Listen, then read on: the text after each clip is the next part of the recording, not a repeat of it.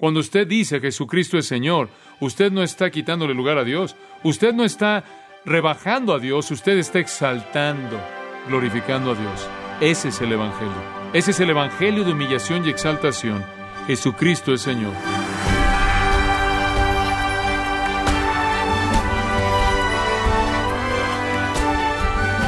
Tal vez usted se ha preguntado si Cristo ha sido exaltado, si Él está a la diestra de Dios y es la autoridad suprema en el universo, entonces ¿qué está reteniendo esa autoridad? En otras palabras, ¿por qué el universo no está visiblemente bajo su mando en este momento? El día de hoy, el pastor John MacArthur concluirá con la serie titulada Cristo humillado, Cristo exaltado, y le dará la respuesta correcta. Abramos nuestras Biblias en Filipenses capítulo 2. Filipenses capítulo 2, versículo 9 al 11, y veamos cuáles son las cosas que nos pueden llamar a un entendimiento más profundo de su exaltación. La fuente de su exaltación fue la primera. El segundo punto que vimos la última vez, el título de su exaltación. No solo la fuente, Dios, sino también el título. ¿Cuál es el título de su exaltación? El Señor. Lleguemos en tercer lugar a la respuesta a su exaltación. La respuesta a su exaltación para que en el nombre de Jesús se doble toda rodilla de los que están en los cielos y en la tierra y debajo de la tierra, y toda lengua confiese que Jesucristo es el Señor. Esa es la respuesta. En una palabra, adoración, adoración. La fuente Dios, el nombre Señor, la respuesta, adoración, adoración. Qué verdad tan magnífica. Por favor, observe que la palabra para qué en el versículo 10 es una cláusula de propósito. Gina con un verbo subjuntivo indica propósito, resultado. Entonces se leería de esta manera. A Él le es dado ese nombre, que es sobre todo nombre, para que con el resultado de que en el nombre de Jesús toda rodilla se doblará y toda lengua confesará que Jesucristo es el Señor. El propósito de darle a Él ese nombre fue colocarlo en autoridad y causar que toda persona se postrara ante esa autoridad. Por favor, observe que dice que en el nombre de Jesús. Observe que no dice que en el nombre Jesús, sino que en el nombre de Jesús. ¿Y cuál es el nombre de Jesús? Señor, Señor, Curio, Señor. Para que en el nombre de Jesús toda rodilla se doblará y toda lengua confesará que Jesucristo es el Señor. En eso consiste la salvación. Como puede ver, esa es la razón por la que vino, para que al morir Él pudiera llevar a cabo nuestra salvación, ser resucitado, ascendido, coronado e interceder por nosotros, y lo vemos ahora no en su humillación, sino en su exaltación. Ahora lo vemos no como una persona humillada, sino una persona exaltada. Lo vemos como Señor. Y la salvación es para aquellos que confiesan a Jesús como Señor. Para respaldar esto desde un punto de vista negativo, Mateo 7 dice que las personas falsas que profesan de manera falsa la salvación dicen, Señor, Señor. Y Él dice, yo no los conozco. Es esencial para la salvación que usted reconozca a Jesús como Señor. Eso es lo que Él es. Inclusive aquellos que lo hacen de manera superficial y no son salvos, como se indica en Mateo 7, por lo menos entienden que reconocer a Jesús como Señor es el punto de fondo, aunque el hecho de que ellos lo hacen no es genuino. El propósito entonces es la respuesta de su exaltación, es que debemos adorar. Debemos adorarlo. En primer lugar, eso significa que en el nombre de Jesús, el cual es el nombre Señor, debemos doblar nuestras rodillas. Toda rodilla se doblará. Ese es un subjuntivo para que se doble, para que en el nombre de Jesús se doble toda rodilla. Ese es un subjuntivo, pero adopta la fuerza de un futuro indicativo, lo cual significa que toda rodilla se doblará. Toda rodilla se doblará, es lo que se implica aquí. Deben hacerlo ante su señorío. Deben, sea por voluntad o a fuerzas, toda rodilla se doblará. Ahora recuerde que esa frase, para que se doble toda rodilla, y después en el versículo 11, toda lengua confiese, esas dos frases son tomadas de Isaías 45, 23. E Isaías 45, 23 es uno de los grandes textos del Antiguo Testamento que enfatizan con mucha fuerza la autoridad única y la soberanía de Dios. Entonces, ese es el punto aquí. Esa también es la razón, amados, por la que les dije la semana pasada que creemos que es el nombre Señor, no el nombre Jesús, el que es el nombre que está sobre todo nombre, porque en el contexto de Isaías 45 lo indica. Él dice aquí, le voy a dar un nombre, el nombre de Jesús, el cual es sobre todo nombre, para que el nombre de Jesús, el cual es sobre todo nombre, el nombre de Jesús que debe llevar a toda rodilla a doblarse. Y regresamos al lugar de donde él sacó eso, Isaías 45, y sabemos que no es el nombre Jesús, es el nombre Señor. Isaías 45 está hablando de manera directa de la majestad soberana del Señor Dios. Escuche Isaías 45, 21. Él dice, no hay Dios fuera de mí, un Dios justo y salvador.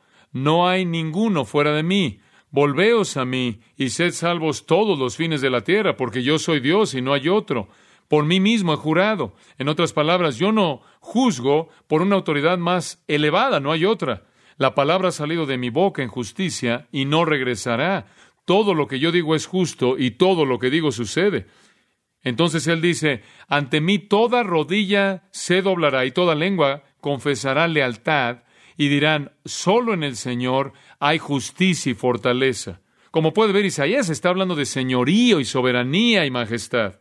Y usted avanza en los siguientes pasajes, conforme él entra al capítulo 46, lo puede ver en el versículo 5, ¿A quién me asemejaréis? Dios dice, ¿a quién me haréis igual y me compararéis para que seamos semejantes? Aquellos que toman oro de la bolsa y pesan plata en una balanza y contratan a alguien que trabaja con oro y lo hacen un dios? ¿Me van a comparar a mí con un ídolo? Lo llevan en el hombro y lo llevan, lo colocan en su lugar y está de pie ahí, no se mueve de su lugar. Uno le puede clamar y no puede responder, no puede liberarlo de su aflicción. ¿Me van a asemejar a eso? Recuerden esto y estén seguros, tráiganlo a su mente, ustedes transgresores. Acordaos de las cosas pasadas desde los tiempos antiguos, porque yo soy Dios y no hay otro Dios, y nada hay semejante a mí, que declara lo por venir desde el principio y desde la antigüedad lo que no ha sido hecho, diciendo mi propósito se establecerá y haré todo lo que quiero. Ahora Isaías 45 y 46 de manera clara están diciendo que Dios es Señor y Dios es soberano y Dios está a cargo y Dios gobierna. Cuando usted ve a Pablo tomando esta idea, él está diciendo que en el nombre de Jesús, el cual es Señor, la misma respuesta, toda rodilla se doblará y toda lengua confiese que Jesucristo es Señor. Ese es el nombre que lleva en la exaltación. Ese es el nombre que Él lleva en la exaltación. Esa es la razón por la que lo conocemos como el Señor Jesús, el nombre de su exaltación y el nombre de su humillación. Pero debemos conocer ambos. Usted no solo recibe a Jesús, recibe al Señor Jesús. Usted no solo recibe un regalo de un Salvador humillado, usted dobla la rodilla ante un Dios soberano coronado y majestuoso. El universo inteligente entero, lo puede ver ahí en el versículo 10, es llamado a adorarlo tres categorías. Aquellos que están en el cielo y en la tierra y debajo de la tierra. Es como si el apóstol, bajo la inspiración del Espíritu Santo, simplemente está recolectando al universo entero y diciendo que todos van a doblar la rodilla, todos confesarán a Jesucristo como Señor. Ahora, ¿a qué se refiere con la frase los que están en los cielos? Dígame usted, ¿quién está en el cielo en la actualidad? Dos grupos, ¿quiénes son? Los ángeles y los creyentes redimidos. Sus espíritus están ahí. Sus cuerpos resucitados todavía están en las tumbas esperando la resurrección, el día de resurrección, cuando el Señor Jesús regrese, pero sus espíritus están ahí ahora. Entonces los que están en el cielo ya están reconociendo a Jesucristo como Señor. Están doblando la rodilla, están adorando, están confesando su señorío. ¿Quién está ahí? Son los ángeles santos, los ángeles elegidos, los ángeles no caídos, serafines, querubines, millones y millones. Los murian y murian, para usar el término griego, diez mil veces diez mil y miles de miles de ángeles que adoran a Dios en el cielo. Y después están los santos. No los santos militantes, sino los santos triunfales. Son los santos los que ya están en la presencia de Cristo. Dice en Hebreos, me encanta esto en el 12:23, la Asamblea General y la Iglesia de los primogénitos que están en el cielo, los espíritus de los hombres justos hechos perfectos, ya lo están haciendo. A lo largo de su tiempo, desde que han estado en el cielo, lo han estado haciendo. Los ángeles de manera incesante y los redimidos de manera incesante han estado adorando al Señor de la Gloria. Ahora vemos un vistazo como si estuviéramos en una ventana para ver cómo es su adoración en Apocalipsis. Me acompaña por un momento Apocalipsis capítulo 4, y simplemente para recordarle lo que está pasando ahí en este momento. En este momento, mientras que nosotros estamos haciendo esto, esto es lo que están haciendo. Juan nos da un vistazo del cielo, y en ese vistazo increíble, versículo 2 dice que él estaba en el Espíritu, él ve un trono, él ve al que está sentado en el trono, quien es Dios, en un retrato majestuoso del trono en el versículo 3, y después alrededor del trono 24 ancianos, y hay relámpagos y truenos y sonidos, y hay lámparas que están ardiendo ahí indicando la presencia del Espíritu de Dios y un mar de cristal y todo eso. Y después él llega al versículo 8, las cuatro criaturas vivientes, sin duda refiriéndose a ángeles importantes. Las cuatro criaturas vivientes, cada una de ellas teniendo seis alas y demás, y están clamando, vean esto, día y noche, no dejan de decir, Santo, Santo, Santo es el Señor Dios, el Todopoderoso que era, que es y que ha de venir. Esa es la adoración incesante, eterna, angélica del Dios exaltado. Y siempre que aquellos seres vivientes dan gloria y honra y acción de gracias al que está sentado en el trono, al que vive por los siglos de los siglos. Allí están los ángeles y representan las huestes angélicas.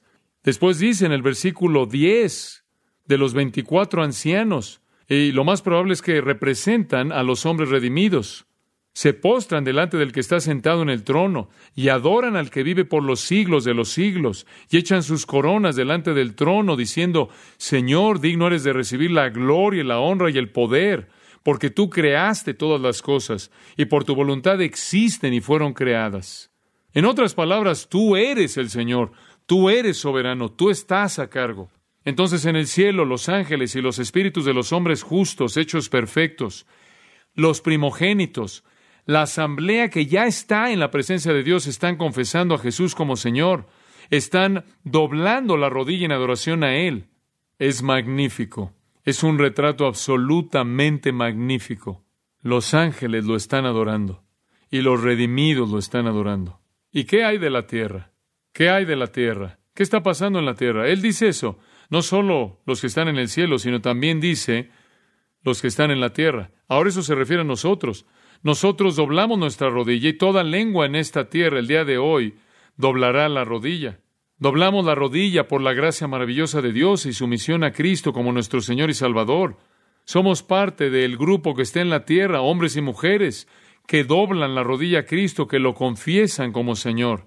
Somos aquellos que seguirán el patrón de Romanos 10, 9 y 10, que si confesares con tu boca que Jesús es el Señor y creyeres en tu corazón que Dios le levantó de los muertos, ¿Por qué están esos dos conectados? Porque es Jesús como Señor, porque Dios lo resucitó. Esa es la exaltación, paso uno. Creemos eso. Y debido a que creemos eso y nos hemos sometido a su señorío, entonces después doblamos nuestras rodillas y confesamos a Jesucristo como Señor, como aquellos que representan al grupo de la tierra. Pero ¿quieres saber algo? El resto de la gente en esta tierra también doblará la rodilla ante Jesucristo. Vendrá el día cuando Él regrese a esta tierra y doblarán la rodilla por obligación. No tendrán alternativa.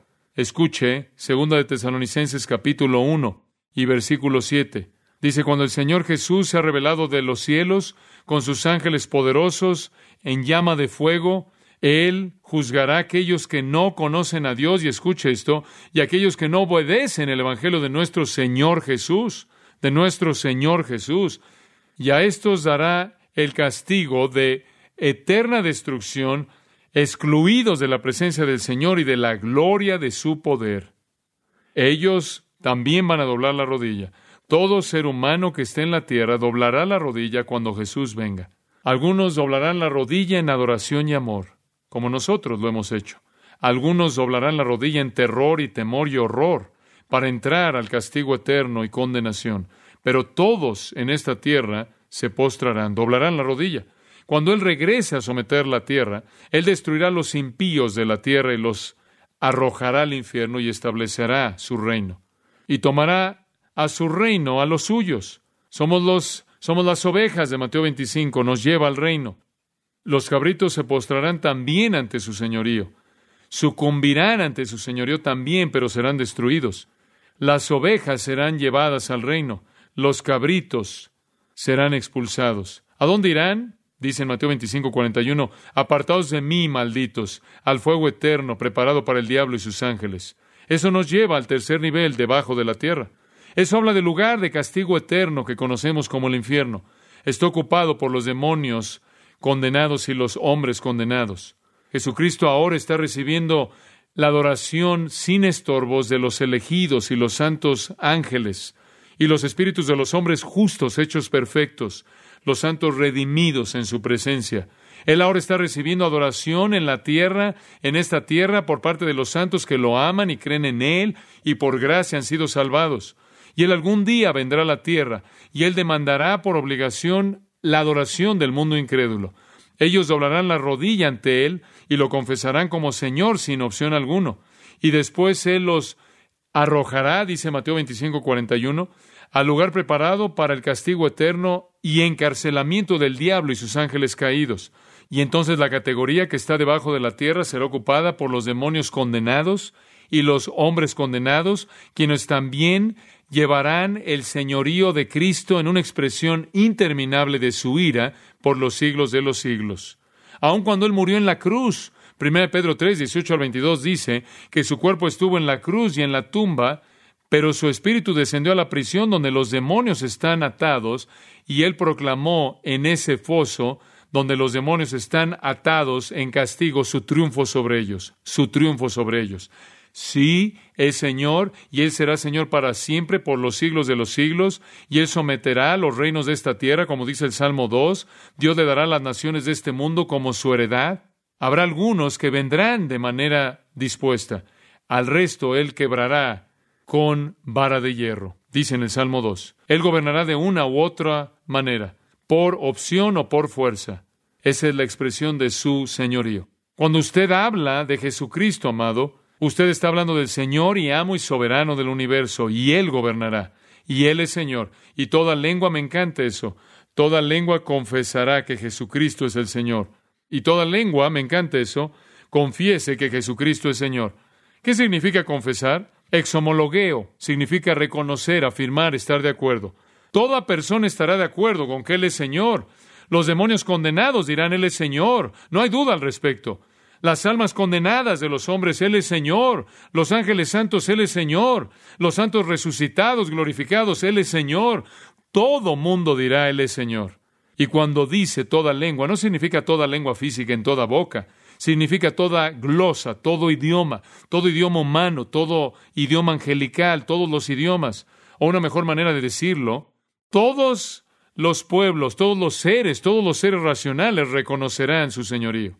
Ahí vamos, ahí vamos. Nos dirigimos al día en el que Jesús sea el gobernante supremo del universo. Él ya se sienta en ese lugar, pero Él todavía no ha traído al universo de manera total bajo su autoridad. ¿Dice usted por qué? Porque este es el día de la gracia en el cual Él llama a los hombres y mujeres a reconocerlo por voluntad en lugar de enfrentarlo como Señor a fuerzas. Pero todos los seres creados doblarán la rodilla y confesarán en el lenguaje o en el idioma que confiesen que Jesús es Señor.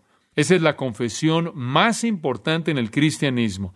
Y eso, por cierto, fue la primera confesión de la primera iglesia. Jesucristo es Señor. No nos detenemos en la humillación, entramos a la resurrección, ascensión, coronación, intercesión. Esta es la confesión de salvación del alma. Sí, recibo un regalo, de un Cristo humillado que murió en mi lugar, y también doblo mi rodilla y confieso a un Cristo exaltado como Señor, soberano. La fuente de su exaltación es Dios, el título de su exaltación es Señor, la respuesta a su exaltación es adoración, y finalmente el propósito de su exaltación es gloria. Obsérvelo, lo dice. Me encanta esto y quiero que piensen esto. Para gloria de Dios Padre. Ahora eso me impactó la primera vez que lo leí en este contexto. Espera un momento. Usted regresa, Isaías 45, Dios dice, yo soy Dios y no hay ningún otro. Yo soy Dios y no hay nadie semejante a mí. ¿A quién me compararéis? Yo no le pido consejo a nadie, yo no busco el consejo de nadie, yo no busco información de nadie, yo hago exactamente lo que quiero. Yo haré todo lo que yo quiero, mis propósitos se cumplirán, yo soy Dios y yo soy Dios y nadie más. Y ahora de pronto, toda rodilla se dobla ante Jesucristo. Toda rodilla se dobla ante aquel que es llamado Señor. Y usted podría asumir aquí que cuando toda rodilla se doble y toda lengua confiesa a Jesucristo como Señor, es para la irritación de Dios Padre, o es para vergüenza de Dios Padre, o es para la blasfemia de Dios Padre.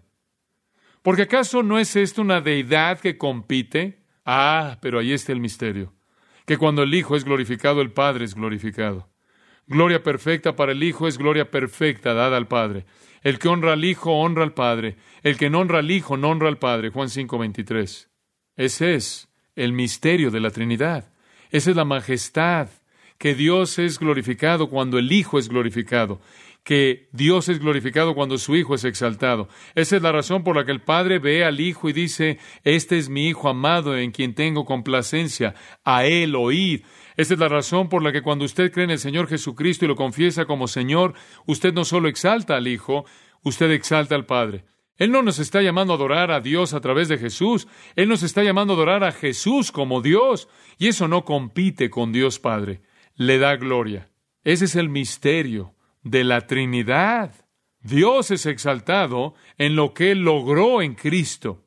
Debido a que son uno, no hay competencia, no hay vergüenza, no hay blasfemia en esto.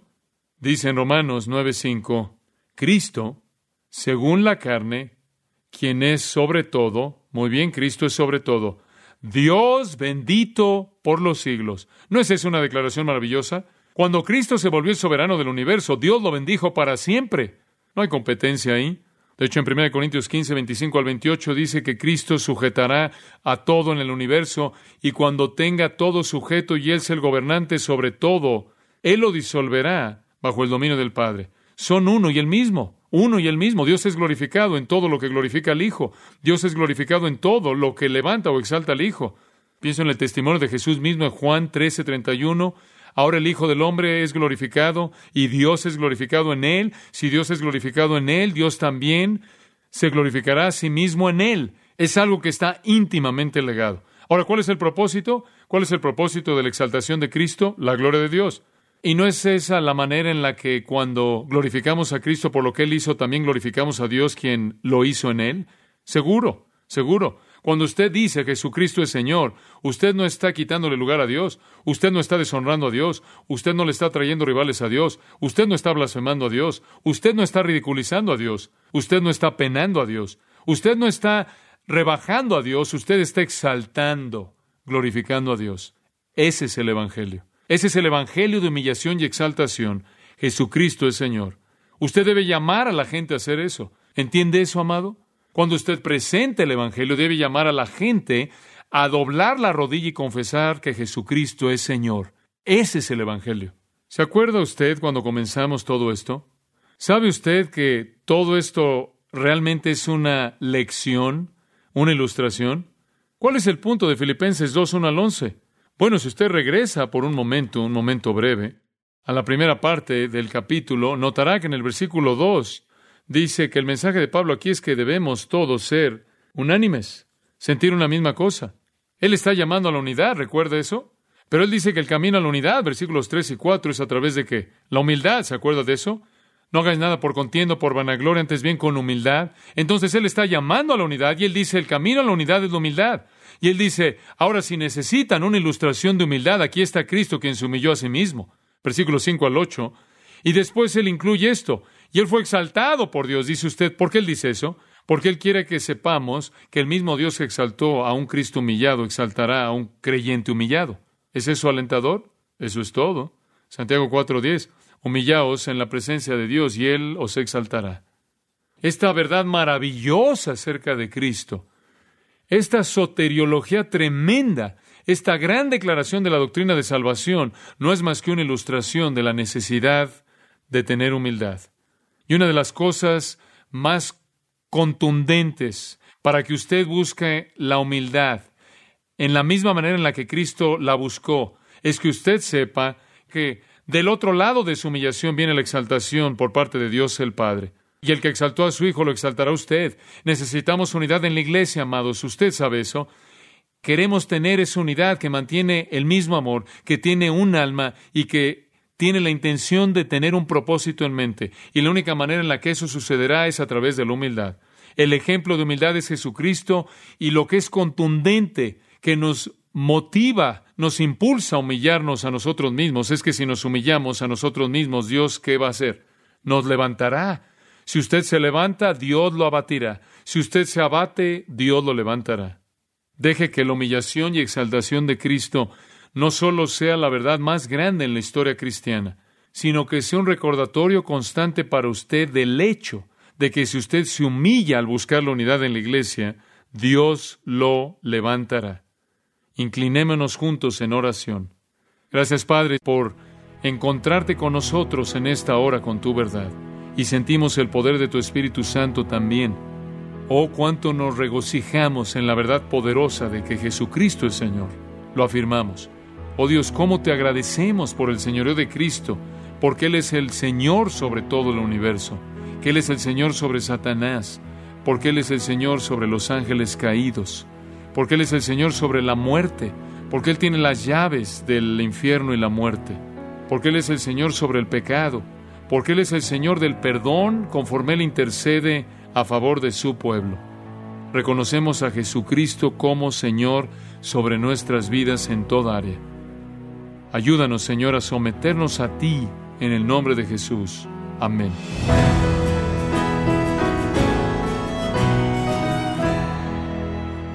De esta forma, el pastor John MacArthur concluye su estudio titulado Cristo humillado, Cristo exaltado, aquí en gracia a vosotros, y este estudio ha sido más que un vistazo a lo que Cristo experimentó, es una ilustración un recordatorio de que a medida que usted persigue la unidad de la Iglesia al humillarse, Dios verá y le levantará y le exaltará también.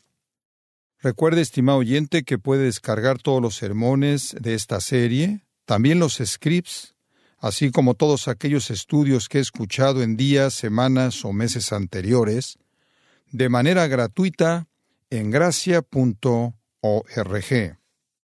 Y quiero recordarle, estimado oyente, que tenemos a su disposición el libro La verdad sobre el señorío de Cristo, escrito por John MacArthur, centrado en el carácter de Dios, desafiando a los lectores a poner a Cristo en el centro de sus vidas. Y puede adquirir La verdad sobre el señorío de Cristo en nuestra página en gracia.org